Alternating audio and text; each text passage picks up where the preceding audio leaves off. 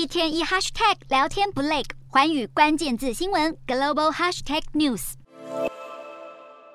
裴洛西即将以美国国会史上第一位女性议长之资卸任，但是会续任众议员，而接棒的就是她。杰弗瑞斯将成为美国参众两院第一位非洲裔的党团领袖。三十号，美国民主党党团举行闭门投票，五十二岁的纽约州众议员杰弗瑞斯毫无悬念获得一致通过，继任众院民主党党团领袖。此外，五十九岁的克拉克获选为党鞭，四十三岁的艾吉拉获选为党团主席，形成民主党的众院铁三角，被视为是完成了世代交替。此外，值得注意的是，众院的民主党领导阶层也首次出现亚洲面孔。台湾出身的众议员刘云平，其中选举中在加州的第三十三选区成功连任。三十号也当选了众议院民主党党团的副主席，可说是众院民主党的四把手。而刘云平本人更发表声明，形容这是自己一生的荣幸。另一方面，第一百一十八届众议院新会期将在一月三号展开，预计共和党将以比过半再多四到五席取得微幅的优势，也使得杰弗瑞斯将不会是众议院的议长，而是少数党的领袖。然而，一旦共和党内的极右派跑票，就得寻求对手阵营的帮忙，